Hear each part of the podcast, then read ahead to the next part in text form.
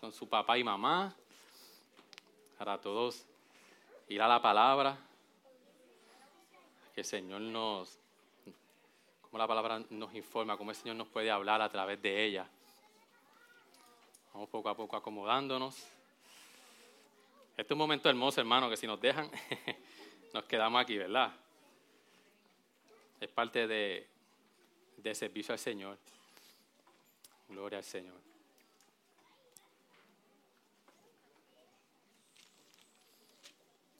Amén, hermano. Estamos todos. Que Señor les continúe bendiciendo, hermano. Vamos a considerar hoy, eh, estamos en la serie de Primera de Pedro, que hemos titulado Filmes en la Esperanza. Una serie expositiva donde el pastor Joel y este servidor hemos, eh, decidimos escoger esta carta porque era, era inminente bajo las circunstancias que Puerto Rico se encuentra luego de dos años de María.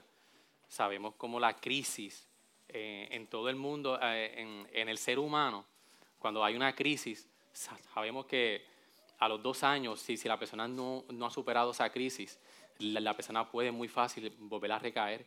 Y nosotros queríamos eh, informarnos a través de la palabra cómo nosotros podemos, cómo nosotros podemos reaccionar hacia un momento difícil, de dificultad como el de María.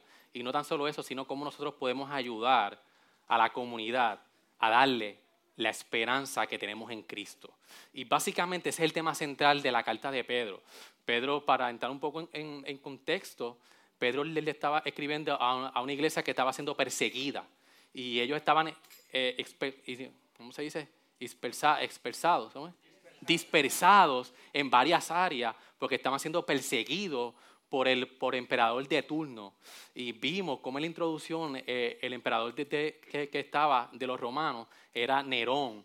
Y fue un emperador que persiguió a la iglesia a unos niveles que, que cuando vemos en la historia, vimos de que la historia cuenta de que Nerón fue tan malo con los judíos que él llegó a quemar Roma para echarle las culpas eh, la, culpa a los judíos para tener eh, excusa para encarcelarlos y matarlos. Esa es la situación, el contexto donde nos encontramos en esta carta. Entonces, luego de ver el primer capítulo donde Pedro le, le da su esperanza está en su identidad con Cristo. Eso lo vimos en el primer capítulo, donde la esperanza estaba en la herencia que Dios, que Cristo nos no, no tenía reservada y Cristo nos había asegurado esa esperanza. Y Pedro le dice, esta es su base para ustedes poder seguir exiliados, dispersados y tener una esperanza, es porque ustedes tienen una identidad que es en Cristo. Y vimos cómo inmediatamente, luego desde el capítulo 1, Pedro les dice, pero eso no se queda ahí. Aunque ustedes estén pasando por persecución y pasando por momentos difíciles, ustedes tienen que actuar como cristianos. Ustedes tienen que ser santos ustedes son pueblo escogido de Dios, elegido de Dios, nación santa, y eso no les exime a ustedes de ustedes comportarse según su identidad. Entonces, vemos como, en, la última sesión que Pastor Joel y yo estuvimos eh, eh, predicando, estuvimos en la sesión sobre sometimiento. Y Pedro les dice, eso, esa identidad de que ustedes tienen en Cristo, aún en la persecución, eso se va a ver en el sometimiento los unos a los otros primero vimos el sometimiento a las autoridades, luego a los amos, que, podemos decir en, nuestro contexto, a nuestro trabajo, las esposas a los esposos. Y entonces Pedro en el verso 8, que es el que vamos a estar considerando hoy, ya Pedro entonces hizo toda esta, eh, eh, toda esta gran introducción y esta gran parte de la, de la sujeción entre unos a otros. Y vamos a ir a primera de Pedro, capítulo 3, y vamos a estar considerando desde el versículo 8 hasta el 22. Vamos a leer un poco de lo que Pastor Joel estuvo eh, hablando al final para entonces caer en el, en el verso 13 hasta el 22. Así que leemos. Primera de Pedro 3, desde el versículo 8, leemos hasta el 22. Dice, en conclusión, sed todos de un mismo sentir, compasivos, fraternales misericordiosos y de espíritu humilde, no devolviendo mal por mal, insulto por insulto, sino más bien bendiciendo, porque fuiste llamados con el propósito de qué? De heredar bendición. Pues el que quiera amar la vida y ver días buenos, refrene su lengua del mal y sus labios no hablen engaño. Apártese del mal y haga el bien. Busque la paz y sígala, porque los ojos del Señor están sobre los justos y sus oídos atentos a sus oraciones, pero el rostro del Señor está contra los que hacen el mal. Y el 13 hace una pregunta, ¿y quién os podrá hacer daño si demostráis tener cero por lo bueno? Pero aún, si sufrís por causa de la justicia, dichosos sois, y no os amedrentéis por temor a ellos, ni os turbéis, sino santificad a Cristo como Señor en vuestros corazones, estando siempre preparados para presentar defensa ante todo el que os demande razón de la esperanza que hay en vosotros, pero hacedlo con mansedumbre y reverencia, teniendo buena conciencia para que en aquello en que, en que sois calumniados sean avergonzados los que difaman vuestra buena conducta en Cristo. Pues es mejor padecer por hacer el bien, si así es la voluntad de Dios, que por hacer el mal. Porque también Cristo murió por los pecados una sola vez, el justo por los injustos, para llevarnos a Dios, muerto en la carne, pero vivificado en el Espíritu, en el cual también fue y predicó a los espíritus encarcelados, quienes en otro tiempo fueron desobedientes, cuando la paciencia de Dios esperaba en los días de Noé, durante la construcción del arca, en el cual unos pocos, es decir, ocho personas, fueron salvadas por medio del agua. Y correspondiendo a esto, el bautismo ahora os salva no quitando la suciedad de la carne, sino como una petición a Dios de una buena conciencia mediante la resurrección de Jesucristo, quien está a la diestra de Dios, habiendo subido al cielo, después que le habían sido sometidos ángeles, autoridades y potestades. Oramos al Señor, ayúdame a orar, hermano. Señor, gracias, gracias por tu palabra. Gracias porque tu palabra es infalible, es, es infalible, es veraz, Señor. Tu palabra es lo que nos informa a nosotros para todo en la vida, Señor. Descansamos en la suficiencia de las escrituras, descansamos en, el poder de tu palabra para transformarnos, en el consejo de tu palabra, Señor. Ayúdanos a que, a, que podamos ser fiel al texto, Señor, que no expongamos nada de nosotros, sino que, que podamos exponer el texto a la luz del contexto que tú le escribiste a ellos y cómo nosotros lo podemos aplicar hoy en día a nosotros. Nos ponemos en tus manos, Señor, ayúdanos. Abre nuestros corazones, Señor, para que podamos asimilar tu palabra. En nombre de Jesús. Amén. Amén. Bien, hermano, yo no sé si a ustedes les ha pasado que a veces uno habla con una persona y uno está explicándole algo, explicando, explicándole algo y la persona está así y uno le dice, mira, en fin, yo lo que quiero decir es esto. Y después que uno está hablando un buen rato, uno dice, mira, yo quiero decirles esto. Pues prácticamente Pedro, en el versículo 8, Pedro hace la conclusión del tema de la sujeción de uno a otros que, que él venía dando. Y él da esta conclusión y dice, sed todos de un mismo sentir, compasivo, fraternales, misericordiosos y de espíritu humilde. Entonces, aquí Pedro le está diciendo, yo sé que ustedes están pasando por una situación difícil, están siendo perseguidos, pero eso no exime de que ustedes puedan dar gracia en ese momento a los demás. Les dice, esto no es para que ustedes se escondan y se vayan solos aparte de todo esto que está ocurriendo y no les da a ustedes excusa de yo maltratar a los demás. Eh, mira cómo les dice, no devolviendo mal por mal, insulto por insulto, sino más bien bendiciendo entonces, hermano, en el momento de, la persecución y de la crisis, es la mejor oportunidad que tenemos para demostrar la gracia de Dios en nosotros. Es en ese momento donde dice, Pedro les decía, yo sé por lo que están pasando, pero es en ese momento que ustedes tienen que demostrar la gracia de Dios en ustedes, amándose unos a otros, no devolviendo mal por mal. Y hermano, y no es fácil en nuestro contexto, cuando uno está en esos días que no estamos siendo ni perseguidos como estaban siendo perseguidos ellos, y nos ponemos que, que ni me miren. Incluso cuando estamos en ese momento, a veces justificamos nuestra conducta y decimos, es que, es que estoy así, tienes que aguantarme. Yo estoy así, estoy pasando, tienes que aguantarme porque es que no, estoy como agua para chocolate.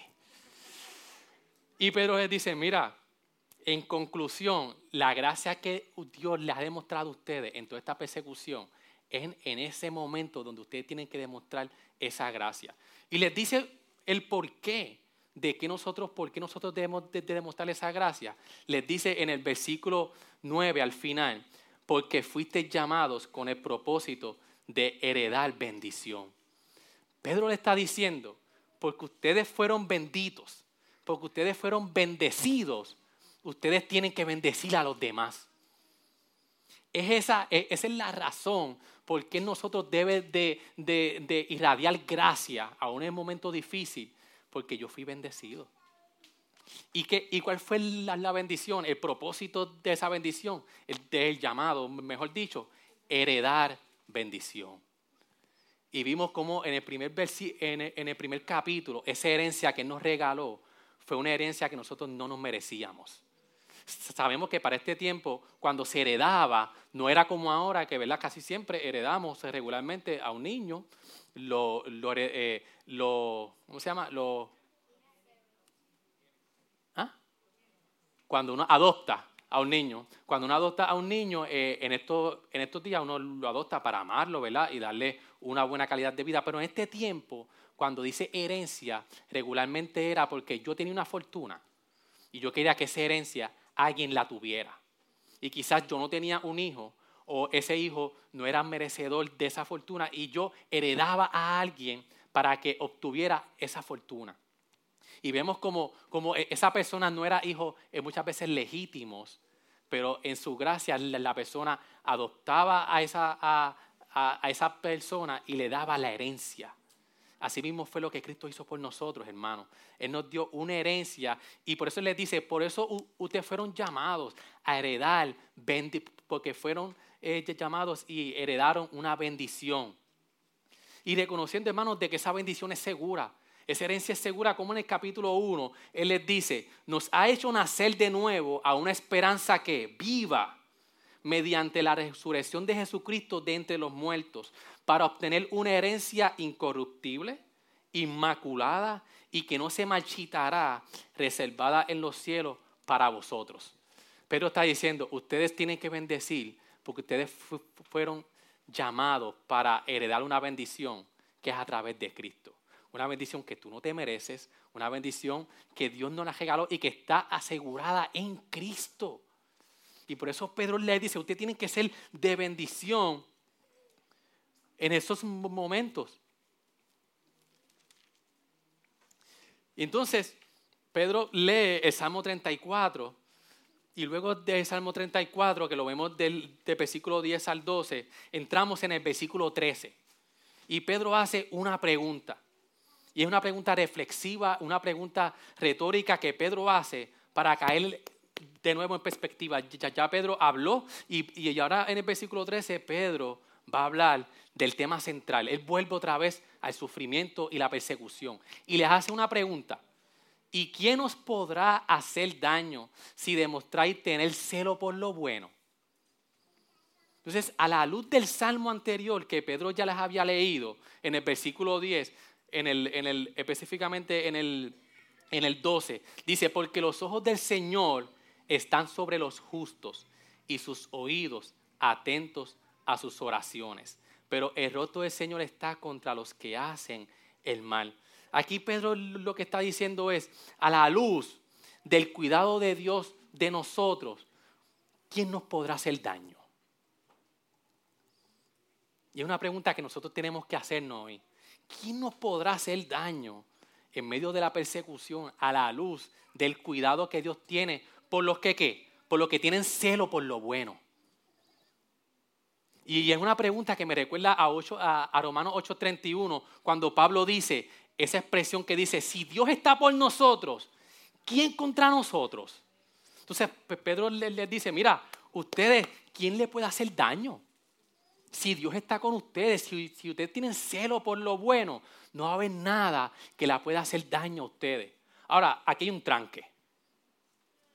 Y tenemos que hacerle esta pregunta al texto. ¿Por qué, si yo estoy en persecución y estoy en sufrimiento, porque Él dice que nada me va a hacer daño? Una cosa como que no combina con la otra. Tú pones aquí sufrimiento, persecución, y a la misma vez Pedro te está diciendo, nadie te puede hacer daño. ¿Cómo reconciliamos esas dos verdades? ¿Cómo podemos ver entonces, Dios mío, Pedro se está contradiciendo?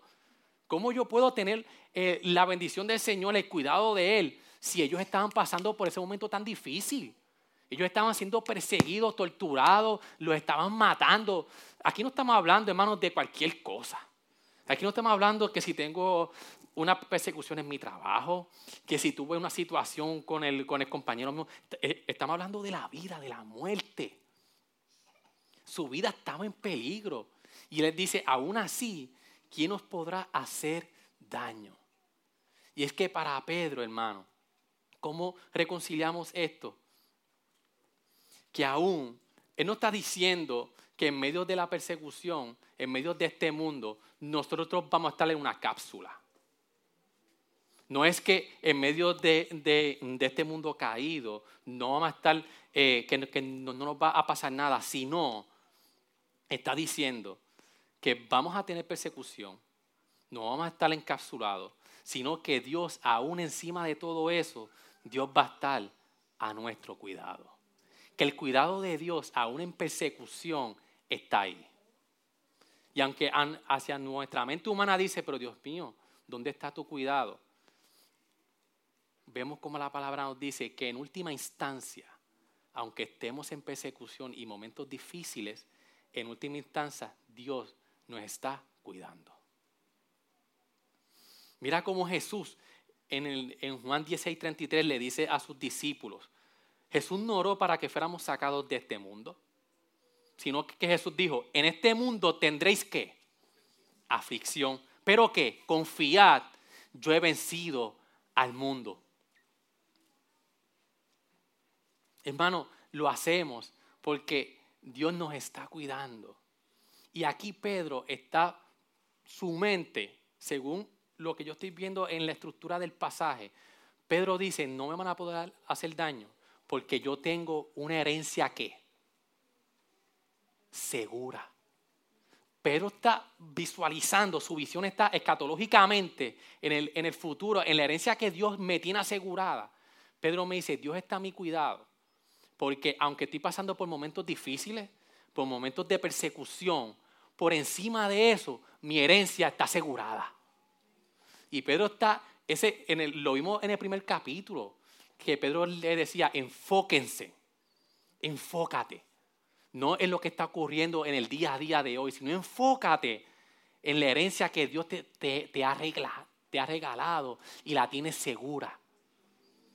Por eso es que nosotros podemos reconciliar esas dos verdades, hermano. Porque para Pedro el sufrimiento no contradice, sino que es una bendición. Otra pregunta que tenemos que hacerle al texto. ¿Por qué entonces en el versículo 14 dice, pero aún si sufrís por la causa de, de la justicia, dichosos sois? Hermanos, debemos de entender de que sufrimiento no es lo opuesto a bendición. Pedro acaba de decir de que si nosotros sufrimos por la causa de la justicia, somos bendecidos obtenemos bendición. Y aquí Pedro está haciendo eco de lo que Jesús dijo en, se me fue la cita, en Mateo, está en Mateo 5, creo que está 12, pero aquí la tengo. Está haciendo eco de que dice, bienaventurados aquellos que han sido perseguidos por causa de la justicia, pues de ellos es el reino de los cielos. Jesús le dice a sus apóstoles, Bienaventurados aquellos que han sido perseguidos. Ah, van a tener bendición, bienaventuranza, porque a causa de la justicia, pues de ellos es el reino de Dios.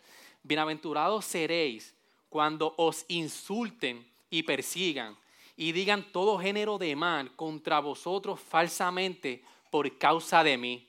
Y no se queda ahí. Él les dice, regocijaos y alegraos, porque vuestra recompensa en los cielos es grande. Aquí Cristo le dice, no solamente hay una bienaventuranza, sino que se tienen que regocijar en la persecución, porque tenemos una recompensa en los cielos que es bien grande. Entonces, cuando vemos a Pedro en el capítulo 4.12, si está en la Biblia, mira cómo Pedro les dice, que luego lo vamos a tocar con más calma en otra prédica, pero mira cómo dice, amado, no sorprendáis del fuego de prueba que en medio de vosotros ha venido para probaros, como si alguna cosa extraña os estuviera aconteciendo. Pedro dice, no se sorprendan por lo que ustedes están pasando. Antes bien, en la medida en que compartís los padecimientos de Cristo, regocijaos para que también en la revelación de su gloria os regocijáis con gran alegría. Y esta expresión de Pedro de que nosotros compartimos los padecimientos de Cristo es clave para entender lo que Pedro en el capítulo 3 nos quiere decir. Porque hay bendición en el sufrimiento. Porque así como nosotros compadecemos los sufrimientos de Cristo, y si a usted se le olvida todo lo que yo digo hoy, que no se le olvide esto. Así como hay bendición, porque así como nosotros compadecemos como Cristo compadeció, vamos a ver en el texto de que así mismo como Dios fue glorificado y exaltado y vindicado, así vamos a ser nosotros. Sufrimos como Cristo sufrió, pero vamos a ser vindicados como Cristo fue exaltado. Y por eso es que nosotros podemos obtener bendición en el sufrimiento por causa de la justicia.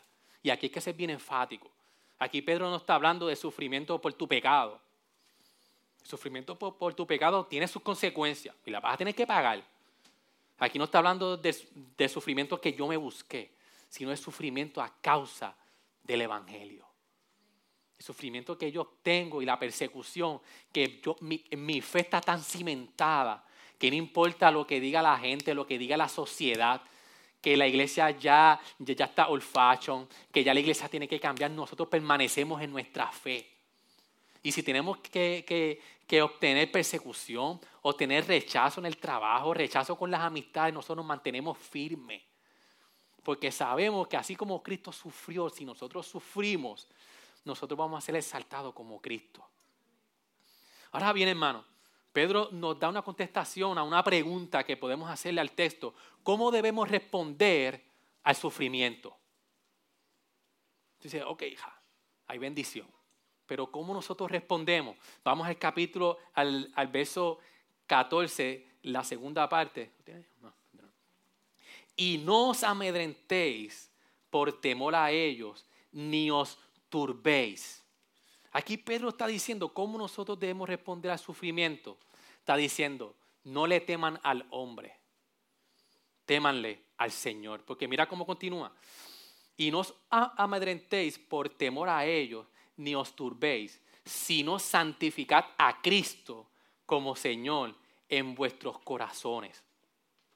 Hermano, el temor al hombre es una de las cosas por, la cual nosotros más luchamos. Aquí nadie está exento de el temor al hombre. Y el temor al hombre es algo que nos esclaviza. El temor al hombre es algo que nos enlaza, que nos hace, que, no, que, que nos nubla la vista. Mira cómo Proverbios dice, el 29-25, el temor al hombre es un lazo.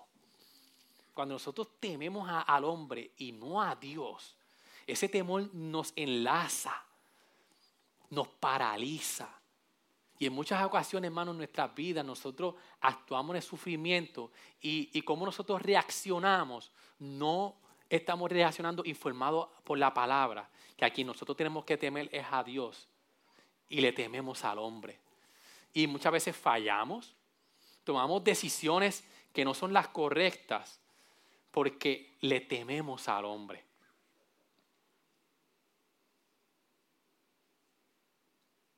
Mira cómo Cristo lo dijo en Lucas 12, del 4 al 7. Y yo os digo, amigos míos, no temáis a los que matan el cuerpo y después de esto no tienen nada más que puedan hacer. Lucas 12 de 4 al 7 para los que están apuntando. Pero, yo, pero yo os mostraré a quién debéis temer. Temed al que después de matar tiene poder para arrojar al infierno. Si os digo a este temed, y concluye y hace una pregunta, ¿no se venden cinco pajarillos por dos cuartos? Y sin embargo, ni uno de ellos está olvidado ante Dios. Es más, aún los cabellos de vuestra cabeza están todos contados. No temáis, vosotros valéis más que muchos pajaritos. Mano, esta porción está diciendo, Cristo le está diciendo de que no le teman al hombre, temanle a Dios, porque Dios es soberano en su vida. Mira cómo les dice que aún los pelos de nuestra cabeza están todos contados. Entonces, cuando nosotros tememos al hombre, le estamos diciendo a Dios de que no es soberano.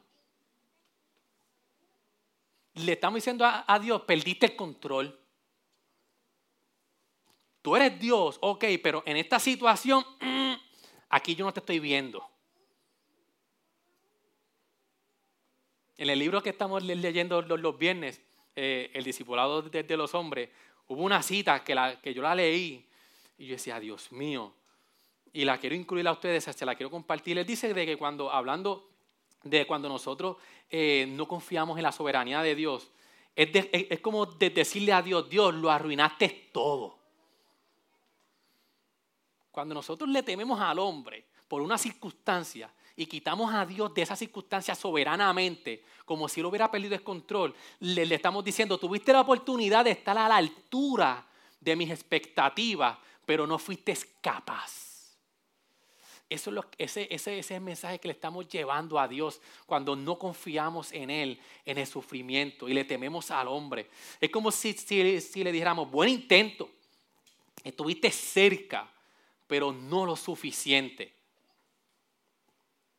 Eso es lo que le estamos diciendo a Dios cuando no confiamos en Él y le tememos al hombre. Ahora bien, hermano, esta expresión aquí, desde el versículo 14, y no os amedrentéis por temor a ellos, ni os turbéis, Aquí Pedro está citando a Isaías 7 y 8. Y para caer un poco de contexto, ¿qué es lo que estaba ocurriendo?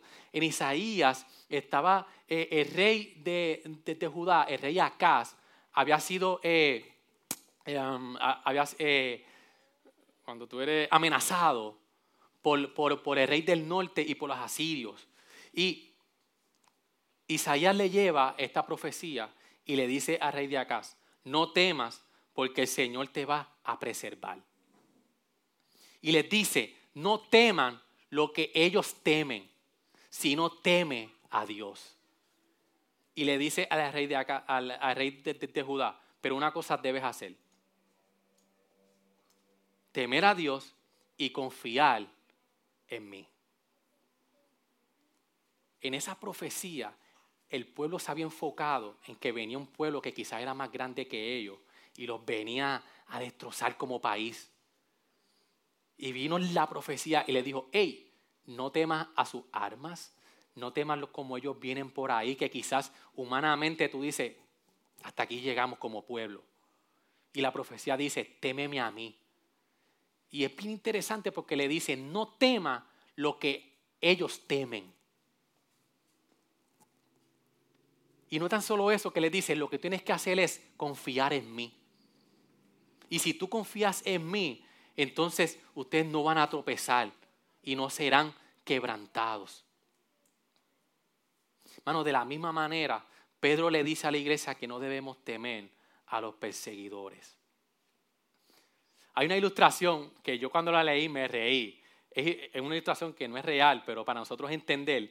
Y la ilustración decía de que estaba un hombre con, una, con su esposa en el zoológico y de momento la esposa empieza a perseguir al hombre por algo que él hizo mal. Y era esta pareja como que, ¿verdad? Como que son bien peleones. Y el hombre empieza a correr porque la mujer venía con la sombrilla a meterle un cocotazo al hombre porque había hecho algo mal.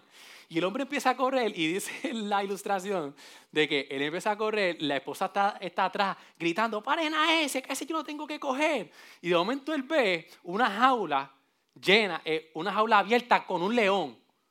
Y escogió, abrió, la, eh, eh, abrió la, jaula y se metió con el león. Hermano, y prácticamente nosotros hacemos eso cuando le tememos al hombre y no a Dios. Él dijo, él dijo, mejor me meto con el león aquí. Antes de que venga mi mujer con la sombrilla y me dé dos cocotazos bien dados. Hermano, es una ilustración para que nosotros veamos de que Dios es santo.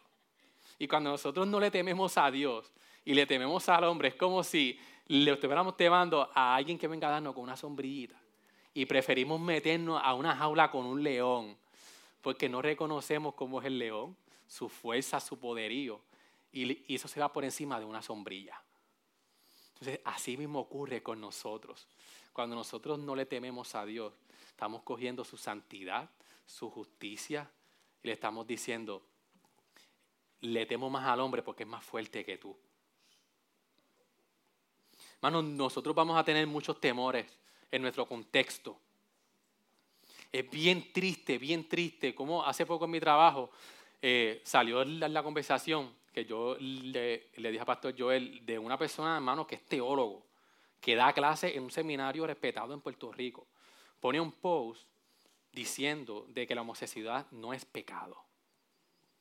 Y él hizo una, una teología, según él, y yo tengo un, compañero mío de, trabajo que también es pastor, y empezamos a dialogar, decimos, ¿cómo es posible de que una persona que estudió la Biblia se atreva a decir de que la homosexualidad no es pecado? Y vemos, hermanos, de que esto es porque hay una presión, hay una presión sobre nosotros, hay una presión de la sociedad, de que nosotros, el homosexualismo es pecado al igual que la mentira y nosotros trabajamos con ellos igual como si yo tuviera un pecado de mentira, de egoísmo, es pecado por pecado. Pero la palabra es bien clara de que no podemos, hermano, por la, eh, eh, por la, por la, por la presión de la sociedad, nosotros tergiversar la palabra. Y, eh, y, yo llegaba a la conclusión, Dios mío, definitivamente la presión es tanta que hay muchos que están temiendo al hombre y están cambiando lo que la Biblia establece para caer bien en la sociedad. Hermano, y nos, nos, tenemos que cuidar porque así como hoy a lo mejor vemos eso bien grande, si seguimos temiendo al hombre, va a llegar el momento que vamos a cederle muchas cosas por temor al hombre. ¿Cómo yo enfrento la adversidad? Temiendo a Dios, a Dios y no al hombre. Y no tan solo eso, sino que reconocemos su señorío y su deidad trascendental. Porque mira cómo dice, si no santificad a Cristo como Señor en vuestros corazones. Bueno, y esto tenemos que entenderlo. Y no solamente decirlo de la boca para afuera, sino internalizarlo en nuestros corazones. Estás reconociendo el señorío de Dios en tu vida. Estás reconociendo su deidad trascendental que Cristo, el que murió en una cruz, Él lo llama como Señor. Y que ese Cristo habita en ti.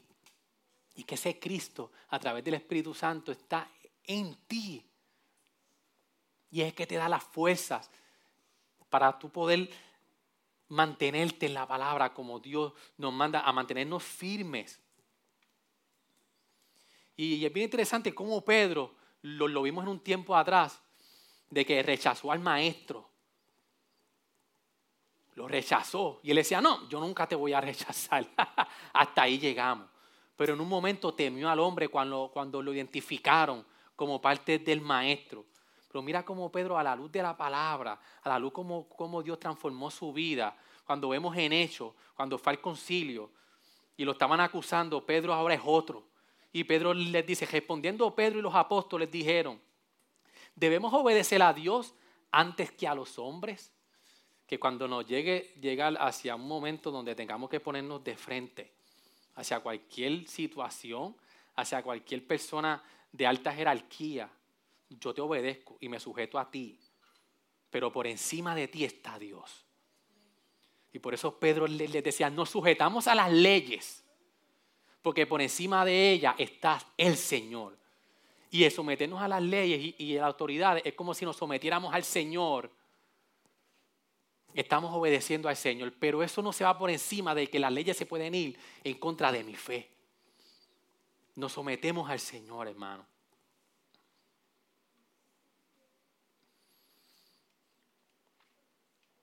Entonces, Pedro entonces viene después de decirle esto del temor, le dice, estando siempre preparados para presentar, en el verso 15, la parte B, estando siempre preparados para presentar defensa ante todo aquel que os demande razón de la esperanza que hay en vosotros, pero hacerlo con, con mansedumbre y reverencia. Hermano, en la persecución es la mejor oportunidad de testificar acerca de nuestra esperanza es en el sufrimiento. La mejor oportunidad de nosotros testificar dónde está nuestra esperanza es en la persecución. Porque el sufrimiento expone dónde está nuestra esperanza. Es en el sufrimiento y la persecución donde mi esperanza es expuesta. Y por eso es que Pedro aquí le está diciendo que estemos preparados para presentar defensa de nuestra esperanza. Mano, y lo vimos en María. Cuántas decisiones drásticas muchos tomaron porque su esperanza dónde estaba, en Cristo no estaba. Y vimos, hermano, hace poco en el trabajo nos dieron una conferencia de cómo el suicidio en Puerto Rico ha aumentado a niveles bien preocupantes. Y es porque, hermano, según esa crisis que vino, expuso de que la gente en Puerto Rico, muchas personas, su, su, esperanza no estaba bien cimentada o no tenían esperanza. Y por eso es que nosotros, hermanos, tenemos que estar bien cimentados de dónde nosotros, de dónde está nuestra esperanza. Hermano, hubieron iglesias que se vaciaron. Yo tengo un compañero de, trabajo que es pastor y la iglesia prácticamente se le vació. Las personas tomando decisiones drásticas. Y es por eso, hermano, que nosotros tenemos que estar bien cimentados en dónde está nuestra identidad, de que nuestra herencia es segura, porque es en el momento ahí donde nosotros tenemos que decirle a la gente dónde verdaderamente hay esperanza. Y es bien interesante porque en ese versículo, en el versículo 15, Pedro dice, ¿cuándo es que nosotros debemos de hacer esto? Y, esta palabra que él dice, siempre. Hermanos, tenemos que estar preparados para dar esperanza y es siempre. Y esto también me acordaba, yo, no sé cuándo estaban los que juegan aquí béisbol o hicieron un aguaje de jugar béisbol. Yo no sé a mí me pasaba que me enviaba siempre para lo último en el right field y yo lo que hacía era que me sentaba. Yo decía, bueno, en lo que llega la bola, porque a veces no bateaban bien, y yo me decía, y, y nos, nos sentábamos, nos sentábamos a cuando llegaba la bola, nos levantábamos a tratar de cogerla. Hermano, así a veces nosotros estamos. Tenemos compañeros de trabajo, tenemos personas en la iglesia y se nos escapan las mejores oportunidades para presentar esperanza. Ahora, ¿cuál es el objetivo de nuestra esperanza? De la que nosotros vamos a decirle a la gente, ¿cuál es el objetivo de esa esperanza? Y es bien interesante porque la palabra esperanza en el contexto donde Pedro la está diciendo, no es como ahora. La palabra esperanza es como decir, yo tengo esperanza de que los Lakers ganen el campeonato este año. Eso es como que una esperanza, ah, Joel, eso es, que, eso es una esperanza en algo que tú sabes, que tú crees que puede suceder. En este caso es casi imposible, pero vamos a ver. Está LeBron James ahí, tenemos aquí unos cuantos LeBrones, pero Hoy en día la, esperanza es esa. Yo espero en algo. Yo espero que esto suceda. Es como si tu jefe te dijera, mira, eh, a final de año te, te, te, vamos a dar un aumento. Qué, qué, buenos son. Qué buenos son. Y nos dicen, no te preocupes, que yo voy a, a, bregar todo con recursos humanos porque tú te mereces un aumento. Y esa esperanza que tenemos que cuando llegue el año, ese, ay Dios mío, Señor, ese aumento viene por ahí. Y que al final del año te digan, mira, las expectativas del negocio son otras. Desgraciadamente, ese bono corporativo, no sé si estaba en una fábrica trabajando, mucha gente con el bono, con el, bono corporativo, que, que, era el bono donde, donde si habían ganancias, te, daban un bono, ¿verdad?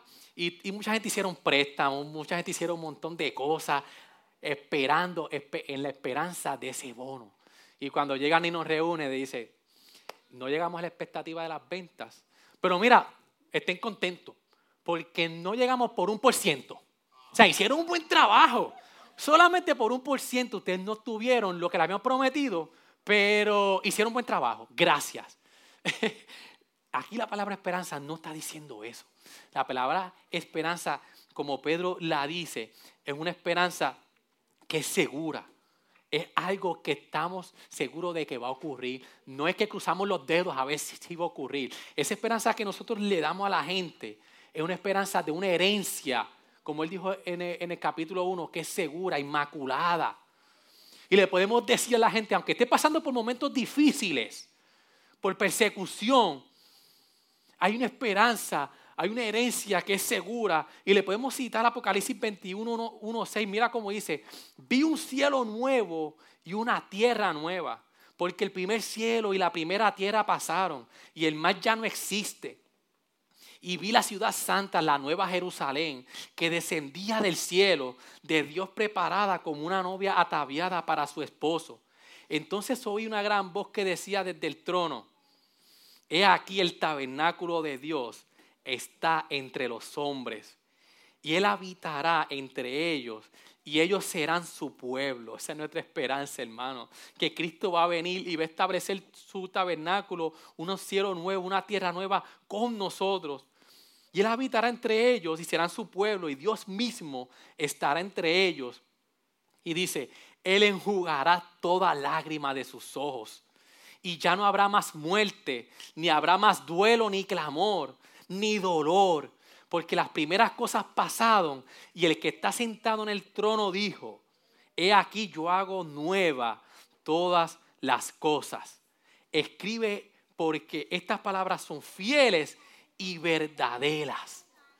Hermano, esa es nuestra esperanza de que, murió por nosotros en la cruz del Calvario, va a venir a establecer unos cielos nuevos y una tierra nueva, donde toda lágrima será enjugada, ya no habrá más dolor. Por eso es que podemos decirle a la gente, nos podemos gozar en la esperanza, en la, en la persecución. Podemos ver en la persecución bendición, porque lo que vamos a obtener es mucho más grande que el dolor que estamos sufriendo aquí.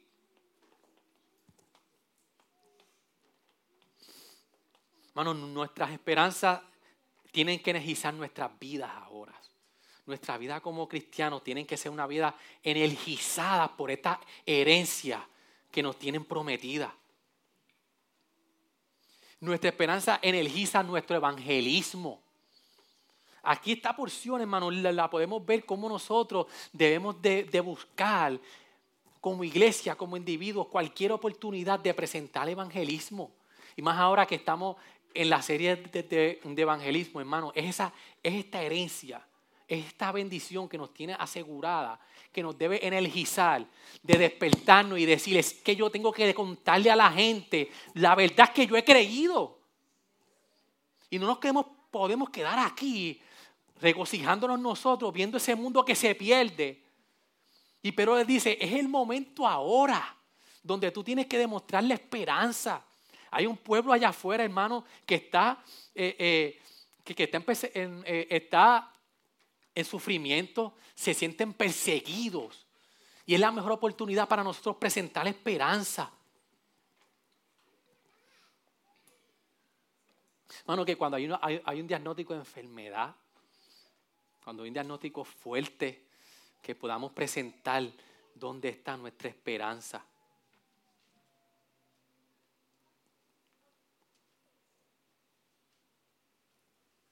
Y yo sé que a veces no somos tan, quizás tú digas, yo no tengo esa habilidad que tienen tantos hermanos de predicar el Evangelio, de, de, empezar una conversación para predicar el Evangelio. Pero hermano, cuando nosotros actuamos en, en, momentos difíciles con una esperanza, nosotros vamos a, provocar preguntas a las personas. Y van a decir, ¿qué es lo que tiene este? O sea, ¿cómo es posible que bajo lo que esta persona está sucediendo en su vida, lo que está ocurriendo, cómo es imposible que esa persona tenga la actitud que tiene de esperanza.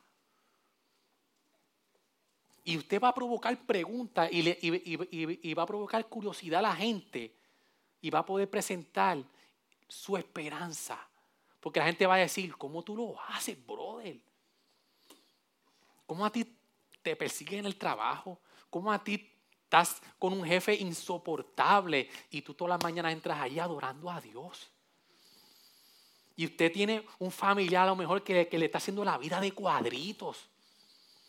Tiene un compañero de trabajo que cuando usted entra por ahí y usted siempre manteniendo su frente en alto porque usted sabe dónde usted está parado. Y la gente va a decir, mira, yo necesito eso. Yo necesito eso que tú tienes.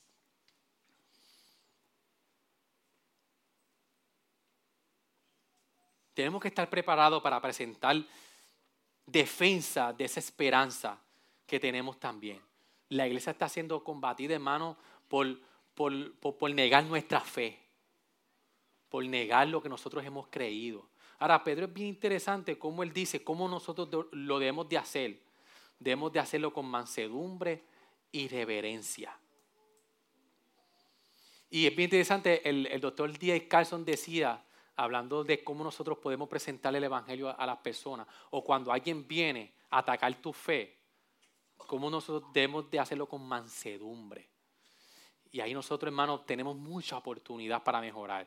Porque a veces cuando nos atacan, defendemos nuestra fe, pero lo hacemos sin mansedumbre. Y el doctor D. Carlson, él da un ejemplo de un doctor que estaba en un país musulmán y llega esta mujer con una herida bien grande y él la va a atender y él antes de e, e, empezar a coser la herida, él empieza a limpiar la herida. Y él explica a ella, es que tengo que limpiarte bien antes de coser. Y ella le dice, si alguien pudiera limpiar mi corazón como tú estás limpiando esta herida. Y el doctor musulmán dice D. Carlson, de que ahí él no dijo, ¡ja! Porque tú no crees en Cristo. Porque tú, tú lo que estás es pendiente de otras cosas y tú no has creído. Y él dice, mira, no. El doctor le dijo, mi, mi corazón estaba como el tuyo, pero hubo uno que fue capaz de limpiar mi corazón. Hermano, cuando hablemos del Evangelio, hagámoslo con mansedumbre, hagámoslo con reverencia porque cerramos muchas puertas que aunque a veces decimos verdades, la decimos sin mansedumbre cuando venimos a ver, hemos cerrado tantas puertas que después uno dice, pero ¿por qué la gente como que dice? Porque es que no ha sabido compartir el Evangelio como lo hizo el maestro. Ahora, hermanos, ¿de dónde nosotros obtenemos el valor para enfrentar la persecución?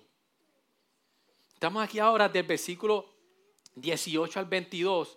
Vimos como en el 16, Pedro dice, teniendo buena conciencia para que en aquello que sois calumniados sean avergonzados los que difaman vuestra buena conducta. Pedro está diciendo, mira, aunque ustedes los difamen, y no está diciendo que, que van a ser avergonzados ahora. Yo, yo lo que veo aquí es que en el día futuro, cuando Cristo venga, ellos van a ser avergonzados porque no, no quisieron presentar su, eh, eh, creer la esperanza en Cristo. En esa forma es que van a ser avergonzados los, que los difaman. Y en el 17 él hace un resumen y dice, pues es mejor padecer por hacer el bien, si así es la voluntad de Dios, que por hacer el mal. Aquí Pedro recapitula todo esto que estaba diciendo y le dice, mira, es mejor padecer por hacer el bien que por hacer el mal. Ahora, ¿de dónde nosotros obtenemos el valor para enfrentar la persecución? Y hermano, y del, versículo 18 al 22 son unos textos eh, complicados para nosotros ahora en el contexto donde estamos, que no sabemos muchas cosas del hebreo, del griego. Son, son versículos difíciles quizás de entender hay muchas conjeturas de estos versos, donde hay mucha gente donde se ha puesto a especular de tantas cosas que hay ahí. Pero yo lo que quiero esta mañana, nosotros vamos a subir y vamos a ver a nivel de arriba, a un gran panorama, qué es lo que Pedro está queriendo decir aquí, con todos estos versos. Y la pregunta que Pedro está contestando, que yo entiendo que Pedro está contestando aquí es, ¿de dónde nosotros tenemos el valor para enfrentar la persecución? Y en resumidas cuentas, hermano, si ponemos estos versículos de 18 al 22, nosotros obtenemos ese valor de glorioso triunfo que Cristo obtuvo. Nosotros obtenemos valor del glorioso triunfo que Cristo obtuvo. Y inmediatamente en el verso 18, Él pone la victoria de sufrimiento de Cristo. Y mira cómo dice, porque también Cristo murió por los pecados una sola vez, el justo por los injustos, para llevarnos a Dios muerto en la carne, pero vivificado en el Espíritu. Hermano, y aquí vemos a Pedro siempre, ustedes sufren y nos lleva a Cristo. Ustedes están en persecuciones y tienen que ser mansos en la persecución como lo fue Cristo. Ustedes tienen que ser misericordiosos, de espíritu humilde, ser compasivos como lo fue Cristo. En la, pasada eh, predicación vimos como en la sujeción Él puso el ejemplo de Cristo. Que, que, decía, el cual no cometió pecado ni engaño alguno, se ha hecho en su boca. Bueno, este, esta parte se relaciona con el capítulo 2 del 21 al 24, que Cristo como sustituto sufrió a fin de que podamos morir al pecado y vivir por la justicia. E, esa fue en el, en el, en el capítulo 2, la, la, conclusión fue de que, Cristo murió para que nosotros podamos vivir, eh, morir al pecado. Pero ahora Pedro está presentando a Cristo como el siervo sufriente, como el vencedor. Está diciendo, Cristo sufrió, murió y resucitó y ascendió al cielo y está a la diestra de Dios. Él es el conquistador. Y como Él es el conquistador y Él ganó, nosotros compartimos el triunfo de Él. Y nos presenta la obra desde el alcance de Cristo. Mira, la razón de por qué Cristo murió en la cruz de Calvario por nuestros pecados. El, injusto por los justos. Aquí vemos como en, en, 2 Corintios 5, 21. Mira cómo dice, hermano. 2 Corintios 5, 21. Al que no conoció pecado, le hizo pecado por nosotros, para que fuéramos hechos justicia de Dios en él. La razón por qué Dios, porque Cristo fue a la cruz, es para Él sufrió la consecuencia de nuestro pecado. Y su vida santa, justa, fue atribuida a nosotros. Hermano, nunca podemos dar por sentado el Evangelio. Nunca podemos ver esta gran verdad como que sí, ya yo lo sé, hija. Por eso Pedro una y otra vez nos dice, hey, tú puedes sufrir, como lo hizo Cristo y nos lleva siempre al sufrimiento de Él. Y nos lleva siempre a Cristo. Hermano, ¿usted sabe qué es eso? De que nuestro pecado fue atribuido a Cristo. Que las consecuencias de que tú y yo teníamos que pagar, las pagó Él en la cruz del Calvario. Y no tan solo eso, Él nos limpió del pecado y nos hizo una carta en blanco, sin pecado. Pero Él no nos dejó ahí. Porque si nos dejaba ahí, hubiéramos sido como Adán y Eva. Estábamos sin pecado. No. Él dijo, yo limpié todos tus pecados. Cogí la página de tu vida y la borré. Y yo la llené con mi santidad y justicia que yo obtuve aquí en la tierra. Y esa vida justa que Él caminó aquí, Cristo cogió, ahora tu vida es esto, lo que yo hice.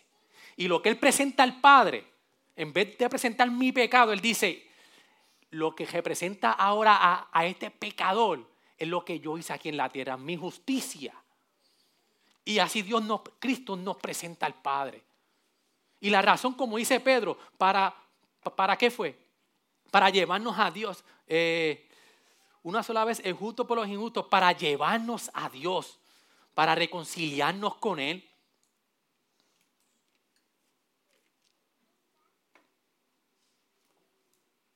Hermano, nosotros somos peregrinos en esta tierra como, como esta iglesia era.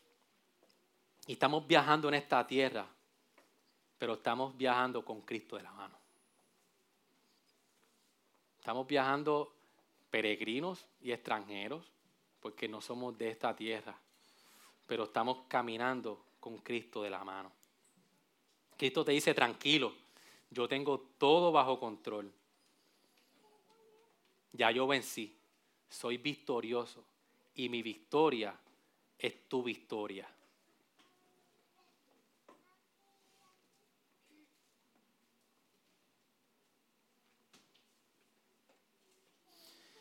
Cuando vamos al verso 18, al final, al 22, el verso clave para entender todo esto, dice que nos llevó a Dios, para llevarnos a Dios muerto en la carne, pero vivificado en el Espíritu. Está hablando aquí de la victoria de Cristo. Cristo fue muerto en la carne, pero ¿qué fue? Vivificado en el Espíritu. Y al final en el 22 dice, quien está a la diestra de Dios, habiendo subido al cielo, después de que le habían sido sometidos ángeles, autoridades y potestades. Y entre medio de esas dos verdades, de que Cristo triunfó y está por encima de todos los ángeles, autoridades y potestades, Pedro pone estos versículos y prácticamente, hermano, lo que está haciendo aquí en resumidas cuentas, Pedro está poniendo el ejemplo de lo que pasó en los días de Noé, por cómo nosotros también obtuvimos la salvación a través del bautismo y la resurrección de Cristo. Y Pedro está haciendo una fotografía de lo que nosotros obtuvimos en el bautismo, así mismo como Noé y su familia fue salva. Es lo que está diciendo aquí Pedro. Y fue salva a través del agua, el versículo 20 al final, por medio del agua. Asimismo nosotros a través del bautismo. Sabemos que el bautismo es una representación que así como Cristo murió, nosotros morimos al pecado y vivimos en una nueva vida. Nosotros somos rescatados de la ira venidera. Así como Noé y su familia fueron rescatados del diluvio, porque creyeron en el mensaje que Dios les había dado. Aquí Pedro está diciendo a sí mismo, a través del agua, porque el agua, por medio del agua, fue que Noé fue salvo por medio del agua. Es como si el diluvio, la ira venidera cayó en el diluvio y esa agua los llevó a un lugar seguro. Y Noé y su familia fueron salvos por el arca y nosotros fuimos salvos a través de quién? De Cristo. Y Pedro está diciendo, está haciendo esa comparación, así como ellos fueron salvos Así como Adán, eh, eh, Noé fue salvo a través del arca, el arca es una prefiguración o tipo de la salvación final completa de Cristo. Noé fue salvo del diluvio, así nosotros somos salvos de la resurrección a través de la, de la resurrección de Cristo, de la ira venidera. Para concluir, hermano, nosotros no vivimos en el exilio para escapar del sufrimiento sino para dar a conocer dónde está nuestra esperanza. Tenemos que llamar la atención de la gente para que ellos vean dónde está nuestra esperanza y vivir a la luz de la victoria que Él nos regaló. Entonces podemos decir y concluir de que el sufrimiento por Cristo es una bendición. ¿Por qué es una bendición? Porque así como Cristo sufrió, nosotros vamos a sufrir. Pero así como Cristo fue glorificado, nosotros vamos a ser glorificados. Por eso nosotros podemos decir que en el sufrimiento hay bendición. Porque estamos en Cristo, sufrimos sus padecimientos, pero vamos a ser glorificados como Él fue glorificado. Y el sufrimiento nos gusta, la persecución nos gusta, y en sí misma no es buena. Aquí no estamos diciendo que, uh, qué bueno que estamos sufriendo. Pero sí sabemos de que si es por la causa de Cristo, al final vamos a tener una herencia incorruptible, que nadie nos las puede arrebatar. Por eso hay bendición en el sufrimiento. Ayuda moral, hermano. Señor, gracias. Gracias por tu amor, por tu misericordia, Señor. Porque muchas veces no entendemos, Señor, se nos hace difícil. Entender, Señor, tantas situaciones, tantos momentos difíciles en nuestras vidas, Señor. Ayúdanos, Señor, a, no tratar de entender, Señor, sino a creerte a ti, Señor. Que tú estás en control de todo, Señor. De que tú eres soberano. Que cuando se nos vaya la esperanza, Señor, tú nos recuerdes esta palabra que hay bendición, Señor, porque tú nos tienes prometido una herencia, Señor. Ponemos nuestros corazones ante ti. Que esta palabra nunca se nos olvide, Señor. Ayúdanos, Señor. Gracias, Señor. En esta misma comunión, hermano, le, le, pedimos a nuestro hermano Orlando que se vaya preparando y a los hermanos, el pastor Xavier.